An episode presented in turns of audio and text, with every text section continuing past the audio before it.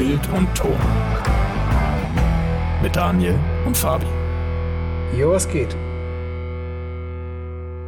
Hier darfst du jetzt ein Intro rauszaubern. Ja, ich, ich guck mal kurz jetzt hier schnell auf, ähm, auf Facebook, weil in Facebook gibt es so eine Gruppe, ähm, die heißt mhm. Filmemacher Deutschland. Und da äh, habe ich letztes Mal eine Diskussion gestartet.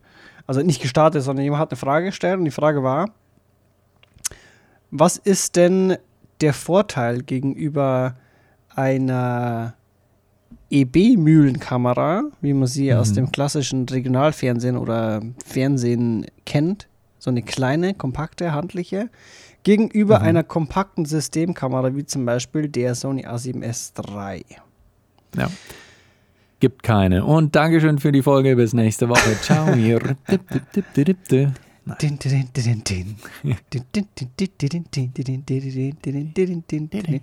okay, ich würde mal sagen, wir gehen jetzt folgendermaßen vor. Ähm, du sagst jetzt einfach mal deine Punkte, ja. die du nennen würdest, was denn der Vorteil von so einer EB-Mühle ist, im mhm. Gegensatz mhm. zu so einem kompakten DSLMchen. Und dann okay. schaue ich, wie viel Übereinstimmungen wir da haben mit dem, okay. was ich ihm geantwortet habe. Okay, schauen wir mal. Also, das erste ist, kommt ein bisschen auf die an äh, Ausstattung an, aber normalerweise ist so eine EB-Mühle vom einfach objektiv her etwas äh, umfangreicher, beziehungsweise etwas, äh, ähm, na, äh, flexibler, weil man meistens sowohl von sehr, sehr weiten Einstellungen bis hin zu einem relativ starken teligen Zoom ähm, arbeiten kann. Natürlich gibt es auch ganz weite Zoom-Objektive für DSLM-Kameras, aber mhm. die sind meistens halt nicht von derselben Qualität. Dementsprechend ist das ein Punkt. Okay. Super das habe ich nicht genannt. Aber ich dachte mir, ich dachte mir so, yo, Objektiv. So, das, das kann man ja wechseln. Ja, deswegen habe schon gesagt, mhm. ist ja, ein relativer ja, Punkt, ja, aber. Übrigens, der Dude heißt Paul Eisermann. Falls es hört, Props gehen raus. Grü. Ähm, dann haben wir noch natürlich einen riesen Vorteil Audio. Also Audioanschlüsse mhm. und auch die Vorverstärker, die in einer EB-Kamera verbaut sind, meistens wesentlich höhere Qualität, saubererer Klang, besser zu pegeln, XLR-Eingänge, das heißt, dass man einfach direkt die hochqualitativsten Mikrofone, die es halt gibt, anschließen kann.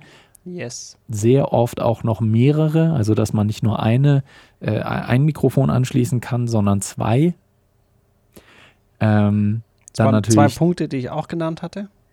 Auf jeden Fall. Dann die eingebauten ND-Filter, je nach Kamera, aber bei, bei den mhm. meisten eingebaute ND-Filter, wodurch man halt einfach in den allermeisten ähm, Bedingungen schon mal filmen kann. Ja.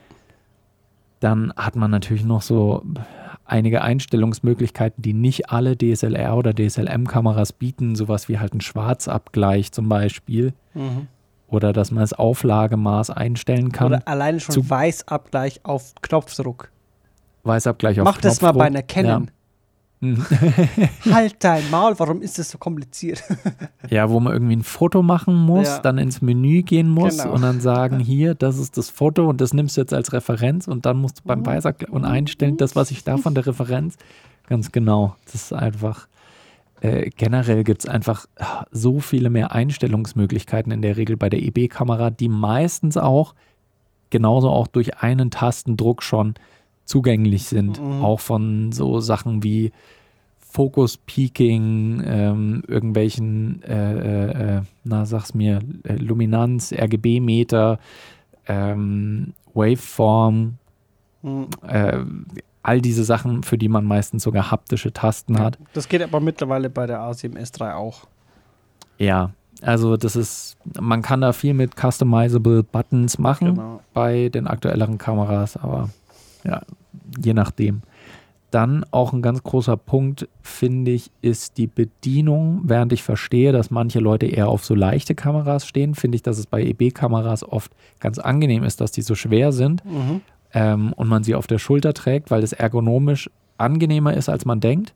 Ja. und man dadurch auch oft ein stabileres Bild von der Schulter hinkriegt, als wenn ich die ganze Zeit mit dieser Kamera äh, so vor meinem Gesicht rumhantieren muss. Ich mache es jetzt Mhm. gerade in der Kamera vor, das heißt, der Fabi sieht sie jetzt, aber dass es so ein bisschen, dass es so ein bisschen rumschwimmt und das ist auch nochmal angenehmer bei EB-Kameras. Ja, vor allem halt auch bei auch- längeren Drehs. Ja, ja. Selbst wenn du aus der Hand angenehmer. filmst, du kannst ja das einfach, du kannst, du kannst deinen, deinen Ellbogen so in deinen Bauchbereich reindrücken und hältst die einfach. Mhm. Das ist einfach Ja. angenehmer. Und da, da bräuchtest du halt bei so einer DSLM einfach schon wieder einen Rig. Und dann Ja. rentiert sich eigentlich auch fast gar nicht mehr. Also halt fürs Bild schon, aber schwierig. Ja. Man hat auch keine Probleme oder ist mir zumindest noch nie untergekommen, dass mit einer EB-Kamera der Sensor mal überhitzt. Mhm. Ist auch bei den neuesten Generationen von DSLMs zum Beispiel auch nicht mehr so häufig der Fall, aber kommt eher mal vor. Also so eine EB-Kamera ist halt, die ist gefühlt gebaut wie ein Panzer. Ja. Die kann halt in allen Bedingungen von äh, Regen, Kälte, Nässe, äh, Hitze, kann die halt durcharbeiten. Das ist ein absolutes Workhorse Mhm. und du hast da keine Probleme. Und in der Regel hast du halt auch die Möglichkeit, sehr viel länger aufzuzeichnen, je nachdem, was du für ein Speichermedium nimmst genau, hast ja. du halt auch da eigentlich nie eine Begrenzung, ähm, dass du nur 30 Minuten zum Beispiel aufnehmen kannst. Also sowas ist halt, ist halt Quark. Mhm. Dann Anschlüsse hast du bei EB-Kameras auch häufig noch sowas wie SDI, also professionellere Ja. Videoausgänge. Ähm, lass mal überlegen. Bei manchen, das ist nicht bei allen, hast du halt auch noch direkt Anschlussmöglichkeiten, dass du halt äh, entweder Gewinde dran hast oder noch weitere Ansteckmöglichkeiten, um noch Zubehör mit dran zu stecken. Ähm, was hast du noch mit angegeben? Okay, das ist jetzt einfach mal spontan, was mir, was mir äh, einfällt. Was hast du denn noch angegeben dann?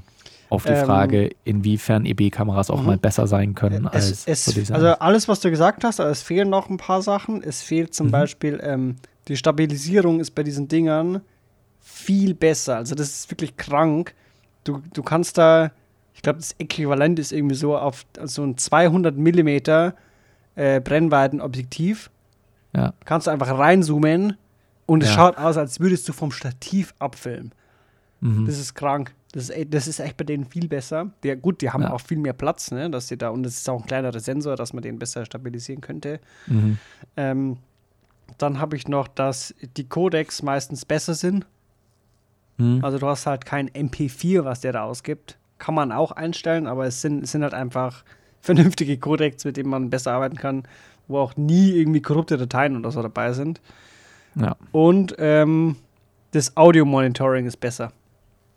Ja, Also nicht Fall. nur, nicht nur das Pegeln an sich, sondern ähm, einfach die auch die, die Vorverstärker von, vom Audio, also vom Headphone-Eingang, Ausgang praktisch, wo Mhm. man die Kopfhörer anschließt, Ja. die haben, sind qualitativ auch einfach besser als, als, so ein, äh, als von so einer Sony.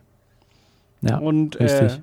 Und, und allgemein, also das habe ich jetzt nicht mehr geschrieben, aber das ist mir jetzt noch gerade eingefallen, ähm, die Anschlussmöglichkeiten sind einfach robuster. Also du hast Mhm. halt bei, bei, bei so kleineren Camps, hast du da eigentlich immer Angst, dass irgendwas abbricht oder so. Mhm. Und bei den Dingern halt gar nicht, ne? Ja. Und es macht, also es, es, es hat ja einen Grund, warum viele solche kleine DSLRs oder DSLMs halt riggen. Mhm. Ähm, die, die ahmen ja im Prinzip nur das nach, was so eine EB-Cam hat, ne? Bloß, dass die halt ein Genau. schöneres Bild abgibt. So mit Ja. dem Top-Handle und sowas. Mhm. Ähm, Alle Sachen, die bei einer EB-Kamera quasi standardmäßig halt mit dran sind. genau. Dann, äh, Voll. und das letzte war noch, dass halt äh, die Akkulaufzeit viel länger ist. Ah, ja. Also du, hält, Ja, du, ja. brauchst einfach, du kaufst dir irgendwie einen Akku oder zwei und es hält Mhm. dir einfach den kompletten Tag. ja. So wirklich, so, also real den kompletten Tag. So, du gehst um 9 Uhr raus zum Drehen, kommst um 5 wieder heim und die, das, du hast immer noch zwei Striche vom zweiten Akku. Das ist echt krass. Eine Sache, die ich glaube nicht bei allen EB-Kameras so ist, aber die zum Beispiel bei, bei uns damals bei der Ausbildung, da hatten wir so EB-Camcorder, äh, so digitale EB-Camcorder von Panasonic Mhm. und die hatten die Möglichkeit, noch eine Hinterkamerabedienung anzuschließen. Das heißt, wenn du das Ding auf ein Stativ gehauen hast, ähm, konntest du halt zwei Stativarme befestigen am Stativ und konntest da dann noch eine Steuerung anbringen, die du Ja, direkt in genau. die Kamera einstecken konntest. Das heißt, Ja. du hattest eine Zoom-Wippe am rechten Hebel zum Beispiel Mhm. und links hattest du dann deine Schärfe und äh, die Blende zum Beispiel. Ja. Und dadurch konntest du halt auch für, in Anführungszeichen, Studio-Settings, konntest Mhm. du dann halt auch diese Kamera wunderbar verwenden. Ja, also ich habe äh, damals bei der Ausbildung zum Beispiel ein paar Theaterstücke so aufgezeichnet und es ist halt mega angenehm. Du musst die Kamera nicht auf der Hand haben, hast sie auf dem Stativ, kannst mega weiche Fahrten machen, gleichzeitig zoomen und die Schärfe ziehen und es geht halt einfach super easy. Und das, Mhm. ich, ich weiß es gar nicht, gibt es für irgendeine DSLR oder DSLM eine Hinterkamerabedienung? Ich naja, du müsstest, halt, du müsstest erst riggen, äh, aber teuer riggen, nicht nur so einfach ein Cage und ein Top-Handle, sondern Ja, wirklich mit diesen, mit diesen Rohren und so, ne? Und dann Follow-Focus dran bauen. ja, ja. Also eher, eher schwierig. Mhm. Aber die sind ja, Ja. auch nicht dafür gemacht. Ne? Richtig, richtig. Und versteht jetzt auch diese Folge nicht falsch. Wir, uns geht es hier gerade nicht drum, DSLR oder DSLM-Kameras zu bashen, weil ich meine, immerhin, Fabio und ich, wir arbeiten den allergrößten Teil unseres Tages mit solchen Mhm. DSLR oder DSLM-Kameras. Mhm. Und äh, wir wissen auch, was wir daran haben. Also klar, die sind klein, kompakt, kannst du überall Das mit Bild hinnehmen. einfach, das sieht Das so Bild viel ist super besser schön. aus. richtig geil. Überhaupt keine Frage so, das ist uns absolut klar. Aber das Ding ist, einerseits diese Frage, die eben aufgekommen ist in dem Forum, wo der Fabi drüber gestolpert ist. Und äh, andererseits ist es auch ein Ding, was sich viele Mediengestalter und Mediengestalterinnen am Anfang ihrer Ausbildung als Frage stellen, die Mhm. bei einem Regionalsender arbeiten, denen so eine EB-Mühle in die Hand gedrückt wird und so, hier, hier mit Filmstats, hä, kann ich nicht irgendwie ein schönes Bild zur DSLR? So, nein. Da denkt man Was sich, ist das wieso? denn für ein Dino-Knochen? Aber es gibt einfach eindeutige und absolut sinnvolle Gründe, warum Ja. man eben solche EB-Kameras Aber die verwendet. lernt man auch erst so mit der Zeit selbst zu kennen. ja, voll. So, die sind halt einfach reliable. mhm.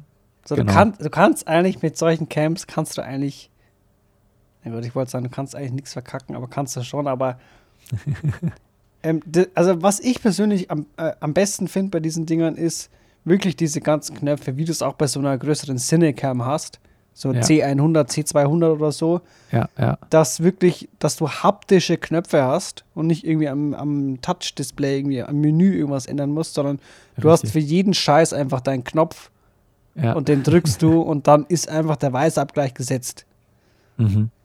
Richtig. Und, äh, und das ist einfach, das ist zwar immer mehr im Kommen, gerade bei Sony, die haben ja, keine Ahnung, sieben Millionen Knöpfe, die du alle customizen kannst. ja.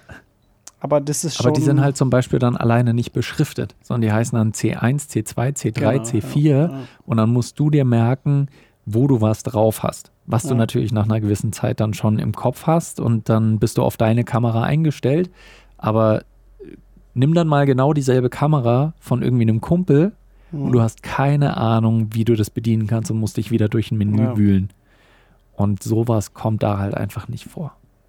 Deswegen. Und, und äh, also ich glaube, das Hauptding ist einfach, du hast einfach so ein kompaktes System, mh, ohne dass irgendwie was zu Kabel rumfliegen oder so. Du kannst Ja. da deinen Ton anstecken. Du hast einfach Ja. ein Ding, äh, wie bei einer Cinecam, wo einfach alles dran ist und auch in Aha. höchster Qualität. Ja. Und also wir haben zum Beispiel, früher, wenn wir irgendwie mit zwei Kameras gedreht haben, ähm, habe ich meistens dann mit meiner privaten DSLR gefilmt. Ja. Aber halt auch nur, weil ich wusste, die andere Person hat halt den Ton safe und so, ne? Ja, ja, genau. Ich weiß noch, ich habe mal, äh, ich war mal einen, während meiner Ausbildung einen Monat beim BR und war dann auch auf einigen EB-Drehs dabei. Und da haben halt auch fast alle mit einer EB-Kamera noch gedreht. Mhm. Und einen gab es allerdings, ein Kamerateam, und da hat der Kameramann mit einer Canon C 100, 200, ich kann es leider nicht genau sagen, welche Mhm. Kamera es war, gedreht. Und ich habe dann erstmal gedacht, ja geil, viel schöneres Bild und viel cooler. Und das war am Ende auch so. Das Bild war auch schöner und angenehmer, wenn du dann den Beitrag gesehen hast. Aber Punkt 1 ist, das Grading war tatsächlich ein bisschen aufwendiger, beziehungsweise es war nicht so, oder da waren vielleicht auch die Cutter einfach nicht ganz so routiniert drauf, kann mhm. auch sein. Und das andere war halt auch einfach beim Drehen, hattest du, wenn du dieselbe Qualität mit den Objektiven haben wolltest, und deswegen habe ich vorhin diesen Punkt gebracht, hattest du halt einfach die ganze Zeit drei oder vier Objektive dabei. Ja. Dann hattest du halt ein, weiß nicht, äh, 12 bis 35, ein 24 bis 70 und ein 70 bis 200, mhm. damit du halt die Sachen abdecken kannst mit auch einer guten, äh, mit einer guten Blende, mit einer schönen offenen Blende theoretisch. Ja. Ähm, was du halt sonst bei den meisten EB-Kameras eben in einem Objektiv drin hast. Und die haben ja, äh, die meisten EB-Kameras verwenden ja auch Objektive, die eine 1 1,8er Blende oder teilweise sogar noch niedriger haben, mit einer mit einem Kleinbild-Äquivalent von, ich weiß nicht, 18 bis 300 Millimeter ja. oder so. Ja, das also krass. das ist schon heftig. Und das Ding ist auch, ähm, man, man, also es ist schon möglich, dass man so einen unscharfen Hintergrund hinbekommt mit so einer EB-Kamera. Mhm. Ja. Ich, hatte, ich hatte einmal so einen Dreh, da haben wir die komplette Nacht durchgemacht, weil so ein Unternehmen bei uns ähm, eine Autobahnbrücke abgerissen hat. Und wir ja. haben da praktisch komplett mitgefilmt, auch so höchst illegal.